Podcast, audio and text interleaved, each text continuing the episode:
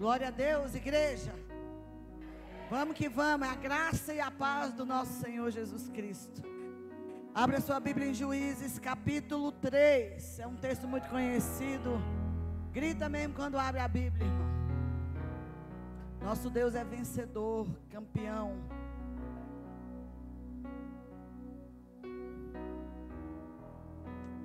Eude, ou Eude, do jeito que você conseguir ler, irmão. Interessa que a palavra penetre. Juízes 3, versículo 12. Hoje eu vou ler numa versão muito diferente, nova tradução da linguagem de hoje. Muda a versão aí, Ezequiel, por favor. Nova tradução da linguagem de hoje. Depois da morte de Otoniel, o povo de Israel pecou outra vez contra Deus, o Senhor. Por causa disso, o Senhor fez com que Eglon, rei de Moabe, ficasse mais forte do que eles. Algumas traduções diz que ele engordasse. Quem tem essa tradução? Então, a, a primeira lição que eu aprendo aqui é só a introdução. Que quando você peca, você faz com que os seus inimigos fiquem mais fortes. Todo mundo sabe o que é pecado? Quem não sabe, pastor, eu não sei o que é pecado. Quando você erra e você peca, você sabe. Todas as vezes que você peca, querido, o rei de Moabe fica mais forte. E o projeto de Deus nunca foi que o povo dele fosse fraco. Ele diga: digo fraco, eu sou forte. Não é projeto de Deus que você peque. O pecado tem que ser um acidente na tua vida. Quando você peca, você abre portas para que o inimigo se fortaleça. Você peca, o inimigo fica forte e você fica fraco. Então o rei Eglon, rei de Moabe, ele se torna forte. A Bíblia vai dizer nessa versão, eu acho fantástico, mais forte do que eles. E deixa eu te dizer, o inimigo não é mais forte do que você, querido. O inimigo não é mais forte do mal que você enfrenta. Pastor, eu tenho câncer. Ah, querido, não é nada para Jesus. Pastor, eu tenho depressão. O teu Deus é mais forte do que tudo aquilo que você enfrenta. Pastor, o que, que vai fortalecer o meu inimigo? Você pecar. 13. Eglon se juntou com os Amonitas e os Amalequitas, e eles atacaram Israel e tomaram Jericó, a cidade das palmeiras. 14. O povo de Israel foi dominado por Eglon durante 18 anos. Então os israelitas pediram outra vez socorro ao Senhor. E ele mandou outro homem para libertá-los.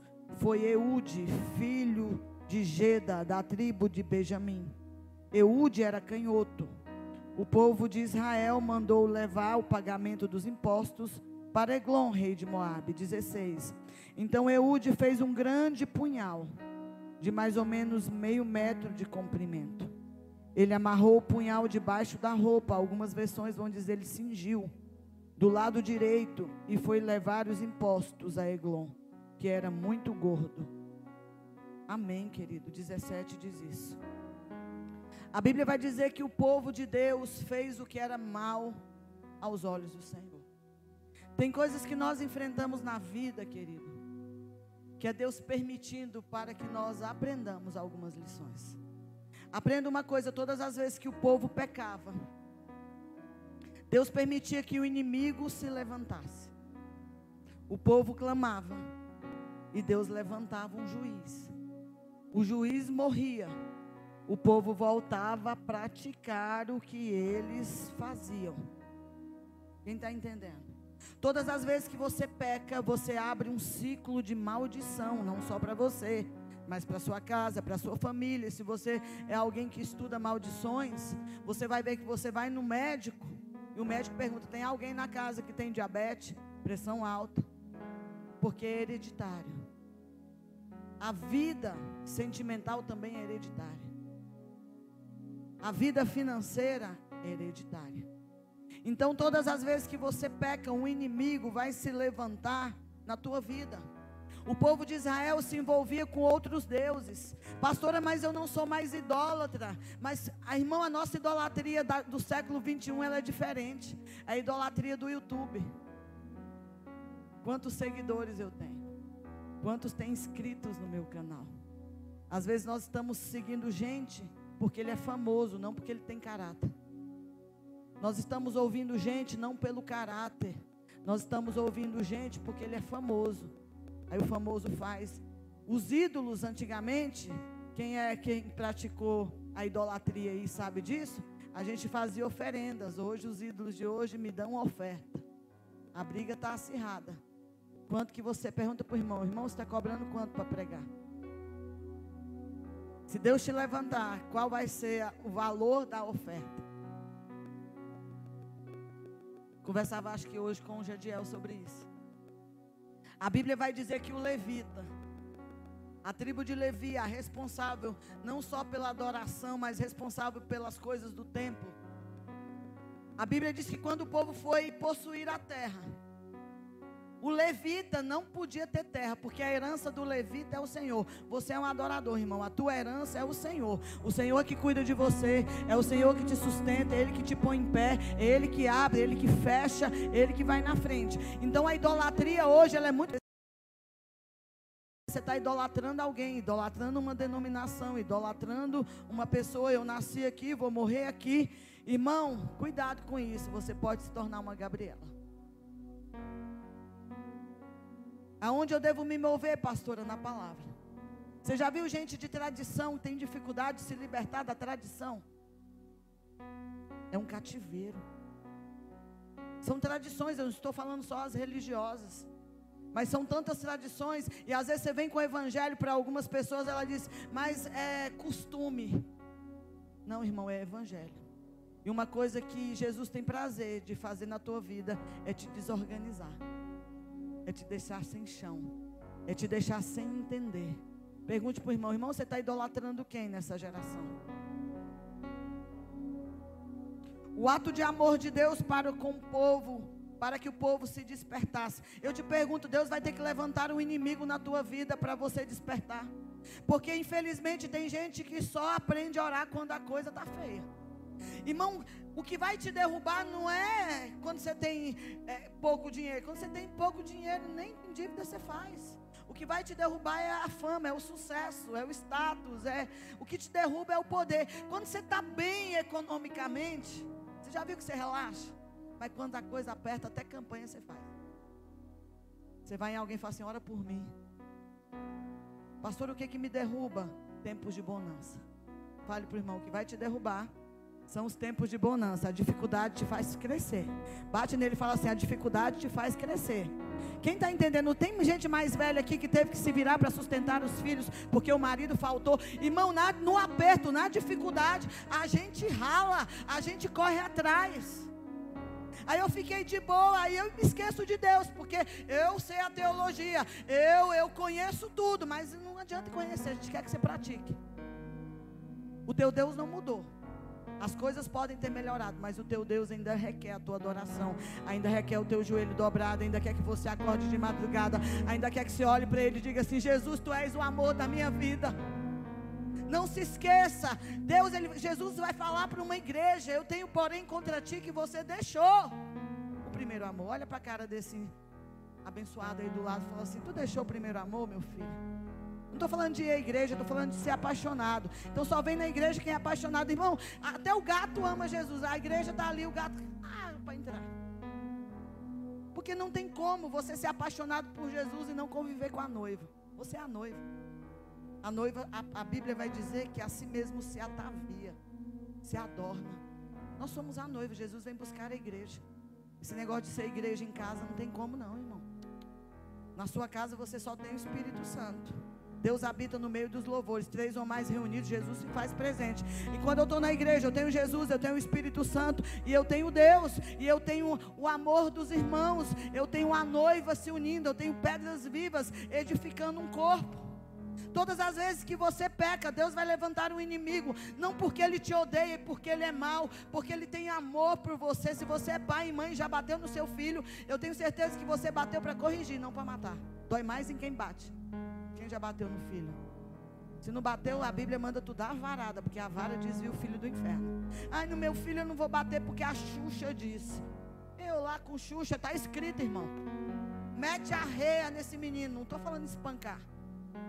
Mas a Bíblia diz que a vara desvia o teu filho do inferno. Tem que corrigir. A correção dá, dói mais em quem dá a correção, gente.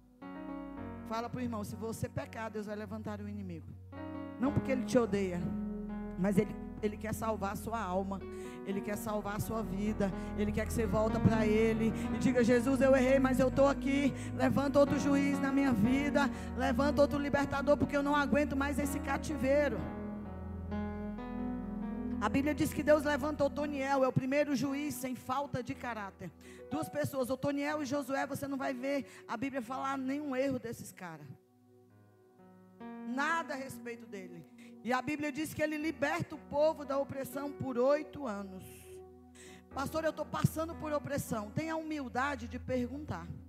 Porque quando a gente passa luta, a gente quer culpar alguém. Olha aqui para mim. Pare de culpar. Comece a perguntar: Senhor, onde eu estou errando? Por que, que isso está acontecendo? Senhor, eu vou me humilhar. Senhor, o erro é meu. Aí a gente, com toda essa glória que a gente tem, a gente quer achar um culpado. Diga para o irmão: o culpado é você. Quando o cativeiro vier, a culpa é sua. O culpado é você. Quem está entendendo o que eu estou dizendo, balança a mão. Otoniel é o irmão mais novo de Caleb. Otoniel, ele vai se casar com a sua prima Axa. Axa, ela orienta Otoniel a dizer o seguinte: chega no meu pai e pede. Tem uma tradução bíblica que eu acho fantástica. Ela vai dizer: pede. Ela já tinha recebido uma porção de terra.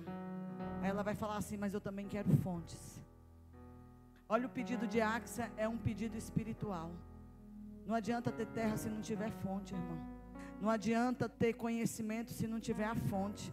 Não adianta conhecer tudo de Bíblia. Pastor, eu sou isso, eu sou aquilo, eu tenho dinheiro. Pastor, eu moro numa casa boa, eu não. Irmão, você precisa ter a fonte. A terra sem a fonte não adianta de nada. Jesus vai dizer que do teu interior, eu quero frisar muito bem isso essa palavra.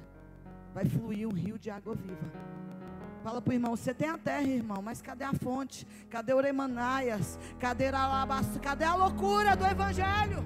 Cadê a paixão de pregar? Cadê a paixão que você tinha de querer fazer missões? Cadê a paixão de trazer os amigos para Jesus? Cadê a paixão? Ah, manifestou um demônio. É eu que vou, irmão. Não liga para mim não que eu não vou não. Cadê a paixão? É crente com medo. Demônio aparece em você. Enfrenta. Gente apaixonada. Quem já se apaixonou, gente? Toque em quem você está apaixonado para ver. Vira até Stallone. Fica brava. Apaixonado, querido. Hoje à noite, isso é um hábito do pastor, mas o Senhor está mandando. Você vai falar assim: Ah, que bom que você está sentado do meu lado. Eu vou falar tudo que eu queria e não podia. Diga para ele. Fala, assim, fala para ele, eu vou falar tudo que eu queria e não podia. Fala para ele, cadê o seu amor por Jesus? Cadê a sua paixão? Morde a boca e fala assim, cadê a que você tinha por Jesus, irmão? Você não lê Bíblia mais, você não ora mais. Você não jejua mais, você nem congrega mais.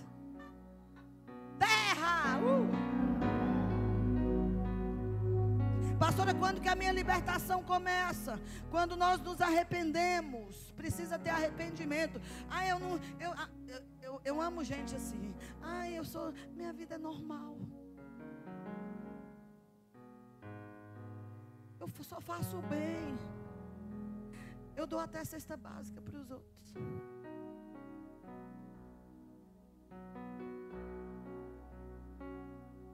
Quem conhece gente normal? Estou falando da. Vocês estão entendendo essa normalidade? Vai tudo bem, está tudo estável. Quem estava aqui ontem sabe que não pode ser estável. Fala para o irmão, já perdeu a paixão, querido. Já, já perdeu o amor. Porque quem é apaixonado é, é, doido, quer ver, quer pegar, quer estar tá junto, quer ligar. E fala meu amor, e manda coração, e fica bobo. Manda flor. Essa paixão que eu estou falando. Os israelitas viveram em paz 40 anos.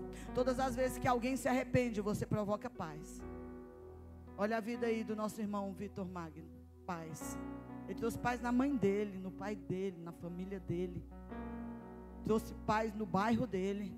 Ele compartilha às vezes com os, os meninos que tem gente indo nele, falando: caramba, eu quero esse Jesus sem ele pregar.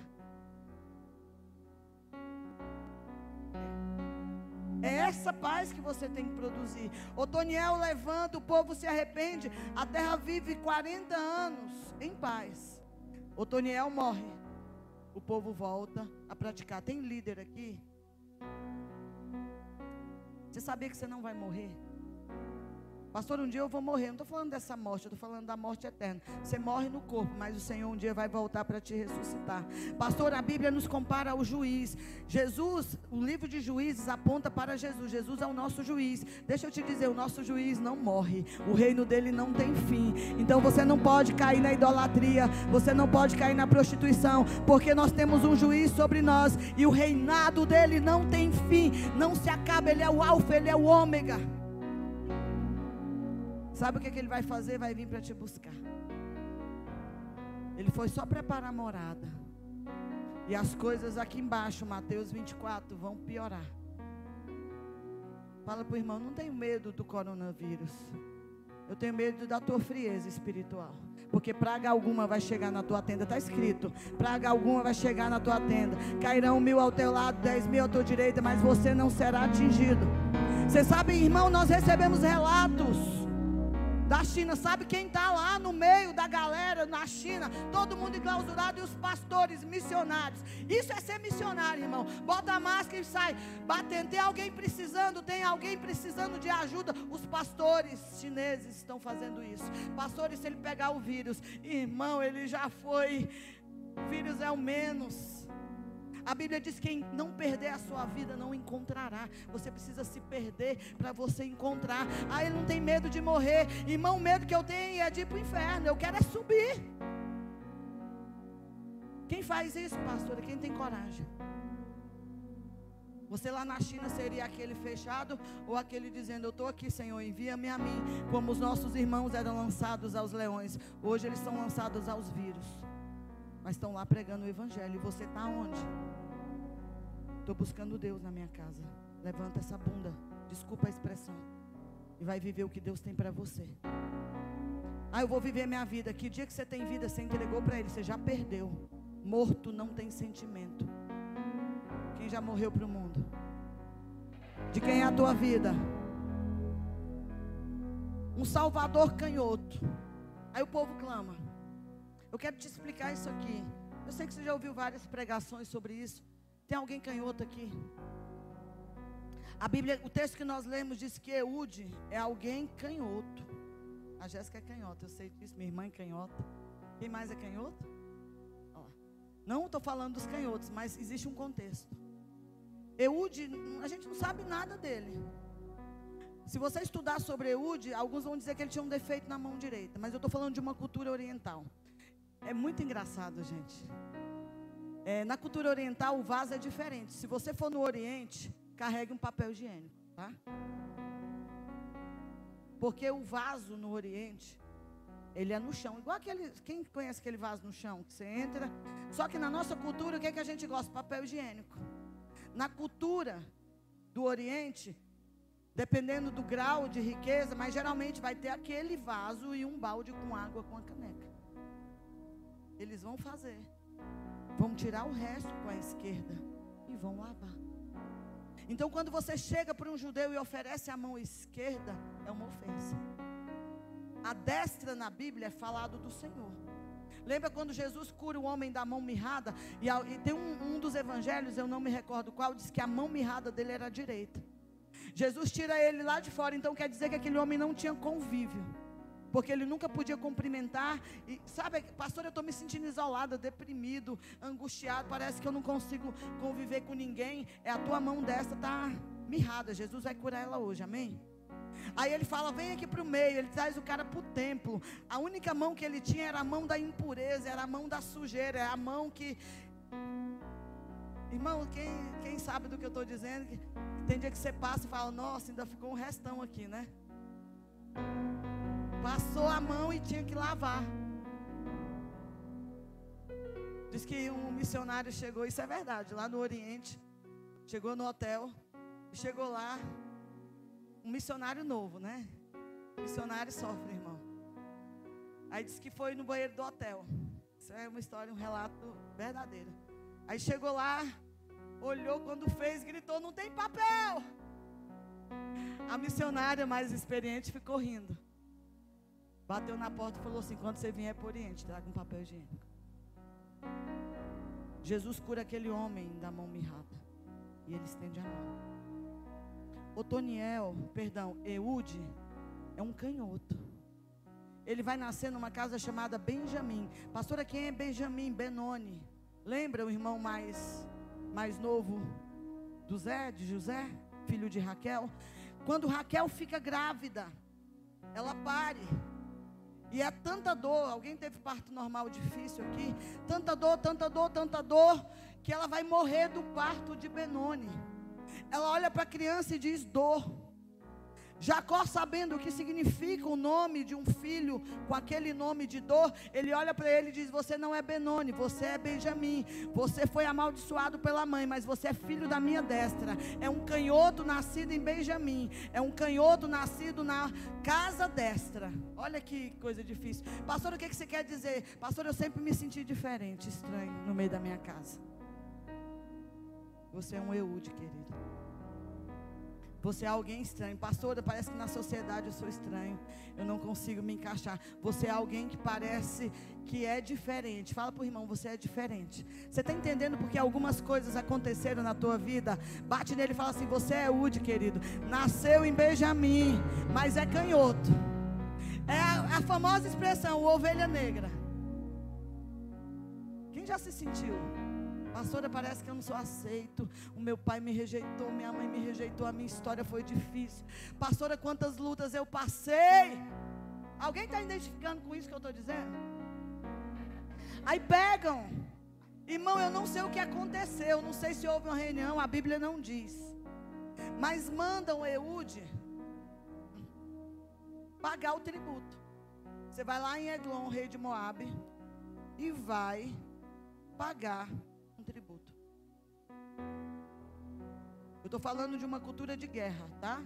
Antigamente Deus mandava matar mesmo, irmão. Hoje é diferente, as coisas mudaram. Israel, quem já foi em Israel? Eu quero ir, irmão. Se for, me leva, me abençoa. Mas você chega em Israel, é muito comum você ver todo mundo armado. Os professores têm arma, as mulheres têm arma. Vou pundar para o Texas, estou brincando. Todo mundo tem arma, porque é uma política deles. Todo mundo, não é que ninguém sai atirando, é política. Você vai pôr no YouTube lá, professor com arma dando aula. É normal, porque na hora que tocar a guerra, todo mundo está preparado. E todo mundo que vai para a guerra tem um metro de terra da Terra Santa. Todo mundo ali chega numa idade, vira homem do bar mitzvah, já pega numa arma para se defender. E aí mandam esse Eude pagar o tributo para o rei de Eglon. Um homem Presta atenção. Se você pegar, você dá um grito. Ele chega para pagar o tributo. Alguns teólogos dizem que ele tinha um defeito na mão direita. Ele é de Benjamim. Então já entende que ele é um guerreiro. Não tinha guerreiro com mão esquerda, irmão. Ele vai pagar o tributo para Eglon. Nós acabamos de ler. Depois você lê o resto do texto. Ele chega, paga o tributo, tá tudo beleza. O cerco sobre Israel era tão grande que não era só um rei. Eram três reis que sitiavam Jerusalém, o tributo era alto, o povo passava fome. Aí ele paga o tributo, está tudo ok, e fala assim: Rei, eu tenho um recado de Deus para você. Fale para o irmão: Irmão, eu tenho um recado de Deus para você. A Bíblia vai dizer que Eude amarrou, ou segundo a tua versão, ele cingiu meio metro de espada na coxa direita. Presta atenção. Se eu sou destro, a espada era puxada assim. Como ele é canhoto, onde ele amarrou? Então, se ele passou por revista, quem já foi, tomou baculejo, foi revistado, parado no aeroporto. Minha mãe hoje tomou baculejo. Falei, mãe, tá indo pro canedo. Parado, eu falei, tá com cara de. Mamãe foi toda revistada hoje. Quer ir para dentro ou fora? Ela aqui fora mesmo. Mas ele vai pagar o tributo. Irmão, você imagina se alguém vai achar que alguém provavelmente defeituoso, que não é guerreiro, Deus pode usar. Vitor Magno, Deus pode te usar, querido. Talvez para o mundo você não tinha jeito, mas Jesus tem um projeto na tua vida. Na hora que você sacar a espada, você vai ver o que vai acontecer. Pastor, o que é a espada? É a palavra de Deus. Ele cinge. Ele chega para o rei e fala assim: eu, Irmão, eu não sei o que Deus falou com esse cara, mas alguma coisa ele falou, porque ele não contou para ninguém. Aí ele fala: Rei, tem um recado de Deus para o senhor. O rei todo curioso. Quem que é curioso, gente? Misericórdia, né? Aí o rei fala, a Bíblia diz que ele estava no seu terraço de, de verão lá. Aí o rei fala: Vem para cá, Eude. Me conta o segredo. Na hora que ele vai falar no ouvido, ele faz o quê? O canhoto. Enfia a espada na barriga de Eglon. A Bíblia diz que ele enfiou tão profundo, tinha meio metro que ela sumiu dentro dele, de tão obeso que ele era. Pastor, a obesidade dele era espiritual, porque quando você peca, lembra do versículo que nós lemos, nós fortalecemos os nossos inimigos. Eude viu que a espada sumiu, começou a sair fezes, você pode ler. Ele tranca a porta, pula a janela, corre. E quando ele corre, ele vai tocar a trombeta vai fechar a passagem e vai dizer: Hoje o Senhor nos entrega o rei de Eglon, o rei Eglon, o rei de Moabe. Pastor, o que, que Deus quer falar comigo? Que você é um Eude, querido. Você é alguém improvável que Deus vai usar para libertar essa nação do rei de Eglon. Tem muitos Eglons sentados no trono e você tem sido levantado. Não importa qual é a tua história, não importa de onde você saiu, não importa o que aconteceu na tua vida. Se posicione como Eude se posicionou. Eude era um improvável e Deus vai usar os improváveis nessa nação para mudar a história dessa nação. Irmão, eu não vou fazer campanha política, mas olha para o cenário político da nossa nação, como que um homem derruba uma rede Globo no Facebook. Sem tempo em televisão sem recurso financeiro, porque existe uma profecia lá do Canadá a respeito dessa nação, e você é um Eude, você é alguém que parece que a sociedade não aceitou, a tua família não aceitou, teu pai te rejeitou, mas você vai sacar a espada e você vai abater o rei de Eglon nessa nação, nessa cidade. Ah, querido, quem é Eude?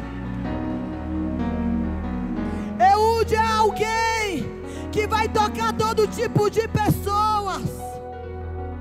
Sacode o irmão e fala assim: entendeu porque você passa por tudo, porque que você vê tanta coisa, porque o que você parece que é maluco. Ai, pastora, pastora, eu queria entender.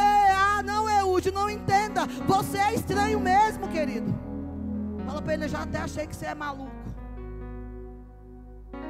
Ah, querido. Eglon é um espírito, ele vai cair nessa geração. Pastora, por que, que Eglon vai cair? Porque ele não está esperando um canhoto. Essa geração está. Lembra de Jesus, querido? Os judeus ficaram decepcionados com Jesus. Eles estavam no período romano querendo um rei militar. Quem chega? Um rei montado no jumento. Jesus é um Eude, um improvável. Eles queriam um rei com a espada. Jesus diz: guarda a espada, porque o meu reino não é assim. Se estão te obrigando a andar uma milha, anda a segunda. Estão te oferecendo a face, bate outra. Esse é o teu rei, querido. O teu rei também é um improvável. Alguém que poderia vir montado numa mula como Paulo, algo, algo imponente. Na nossa época seria nem sei qual o melhor carro, mas ele escolhe vir montado num jumento.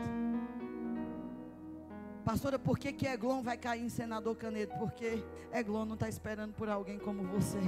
Presta atenção, presta atenção nisso. O diabo te oprimiu nessa depressão até hoje. O diabo te oprimiu. Ai, nesse. Irmão, eu tinha tanta baixa autoestima que. Eu tentei me matar por baixa autoestima, por me sentir feia e diferente. O diabo a vida inteira te escravizou, mas Jesus entrou. Jesus entrou, Jesus entrou, Jesus entrou. E eu estou aqui para te dizer que você é um Eude. Desembaia essa espada e mata o rei de Eglon, querido. Eu vim para essa cidade e Satanás achou que ele tinha me oprimido vários anos, vários anos da minha vida, mas eu estou aqui, eu sou muito improvável, irmão. Só eu sei de onde eu fui tirada, só eu sei de onde Deus me levantou. Sabe por que que Eglon vai cair? Porque olha para você, irmão, fala para o irmão, olha para mim. Pode vir alguma coisa boa de Belém, de Nazaré, de Nazaré, né? Ele, você nasceu aonde? Em qual família, Gideão? Gideão vai dizer: Eu sou da família, da tribo mais pobre. além de ser da tribo mais pobre, a minha família também é a mais pobre. Dá um tapa nele e fala assim: Você é um Eude. Eglon vai cair pelas tuas mãos. Fala para ele: Eglon vai cair pelas tuas mãos. Está entendendo? Pega para entender tudo que você passou até hoje. Cada dificuldade, cada dor, cada sofrimento. Pastora, como é que eu vou trazer avivamento? Eude provoca avivamento no caos. Pastor, eu quero viver. Não é avivamento. Avivamento teve em Atos 2, reavivamento. Nós vamos reavivar. Todo reavivamento, primeiro, precedeu o caos. Está vivendo o caos? Deus vai te avivar. Pastora, está muito complicado. Deus vai te avivar. Pastora, como que Deus traz avivamento. Agora pega o seu dedo de profeta nos cinco. Se você é da escola das crianças, sabe que esse dedo nos cinco ministérios é o profético. Põe um e fala assim: Satanás não está esperando por você. Fala para ele: você vai levantar dessa situação. Satanás acha que não, mas fala para ele: eu estou profetizando. Você vai sair desse cativeiro, dessa situação, e você vai matar o rei Eglon nessa geração. Fala para ele: Satanás te olha e te vê um fracassado. Mas Deus te olha e vê um improvável, irmão. Deus olha para você e diz: O Satanás acha que ele é um fracassado, mas ele é o meu improvável. É alguém que eu escolhi. É alguém que eu vou usar. É alguém que vai libertar. Irmãos, Deus pega um gago para libertar 3 milhões de pessoas. Deus pega um pescador. Pedro, a Bíblia vai dizer que Pedro era inculto e iletrado, mas quando Pedro, ah, não é Pedro, irmão, é o que está em Pedro, e o que está em Pedro está em mim, você, ele abre a boca, três mil almas se convertem, e vai convertendo, e os mistérios de Deus começam improváveis. José, improvável. Quem mais? Quem que você lembra? Um Daniel. Josué, sabe? A gente acha linda a história de Daniel, mas Daniel era eunuco, castrado. Deus usa um castrado, irmão. Quando ele foi levado, se ele se tornou eunuco e habitava, castravam todo mundo. Qual é o outro que você gritou? Moisés. Olha para a vida deles não é diferente da sua. Deus escolheu as coisas loucas desse mundo, irmão, para confundir as sábias. Você é alguém que trará avivamento para essa nação, para a tua casa, para a tua família. Porque senão, irmão, rasga a Bíblia e joga fora. Evangelho é mudança, é paixão. Vão te chamar de fanático, mas você queima. E você sabe o que o Evangelho fez na sua vida. Você sabe o poder que o Evangelho tem. Irmão, eu, eu, sou, eu sou meio maluca. Percebeu? Percebeu? Eu indo buscar minha mãe, eu, eu boto as músicas lá, eu, eu não gravo música nenhuma, emendo uma na outra. Mas tinha uma música, irmão, eu, nós vamos cantar essa música. E eu comecei a chorar. Entrando ali para o Guanabara para ir lá para puxar. E eu no volante, eu te amo, Jesus, e chorando. E a pessoa parou do lado e fez assim. Quem já ouviu louvor em doidou, irmão? E chora. E o negócio fala assim, e bate no volante, faz libertação, já expulsa, já bota a mão para fora e abaçou. É, irmão, é alguém que é apaixonado. Você é um agente de avivamento. Dá um sorriso para o irmão, faça sorrir. Sorri, diga para ele. Entendeu porque tua vida foi pancada? Quem está entendendo, dá um glória. Eglon vai cair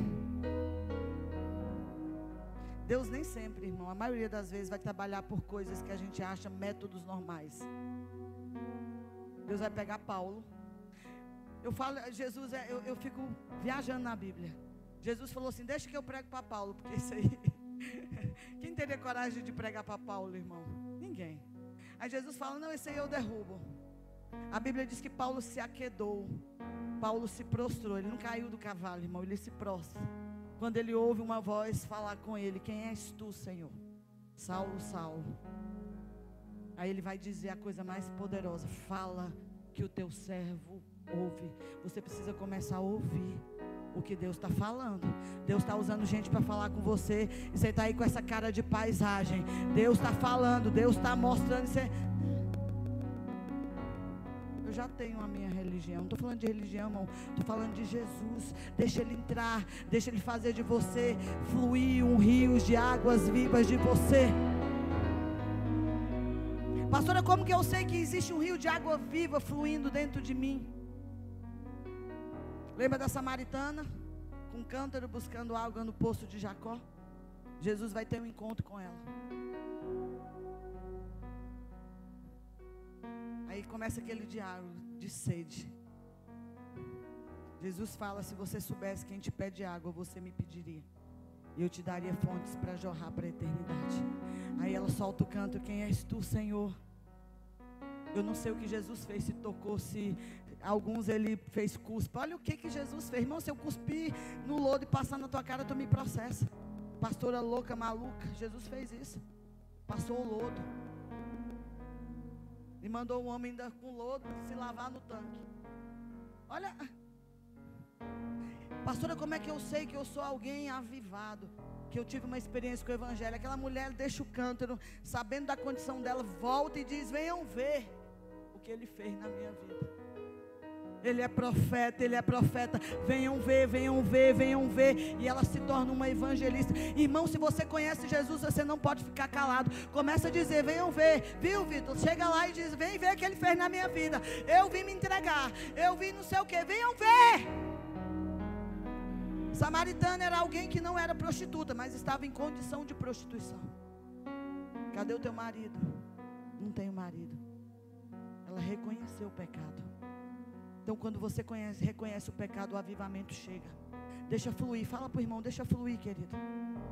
Deixa fluir. Nós já aprendemos que deixa queimar, mas agora a gente quer que deixa fluir. Fala para ele, não segura que vai vir dentro de você hoje, não. Fala para ele assim, deixa fluir. Deixa fluir. Eu não sei que você vai passar um rio, você vai passar um mar. Irmão, eu não sei o que vai passar e eu sei que vai passar. Aleluia. Já estou finalizando. Eude reúne o povo, luta contra os moabitas e o povo de Israel experimenta paz. Você lembra quantos anos foram com Otoniel? 40. Com Eude, 80. O reino dele terá paz sem fim. Aonde você chega, falei isso ontem aqui na Rede Jovens, tem que ter paz.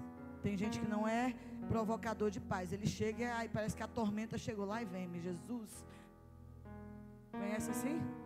Tem que ter paz, irmão. Eude é um canhoto provocador de paz. Luta as lutas que você tem que lutar. Guerreia o que você precisa guerrear. Você é um Eude nessa geração. Amém?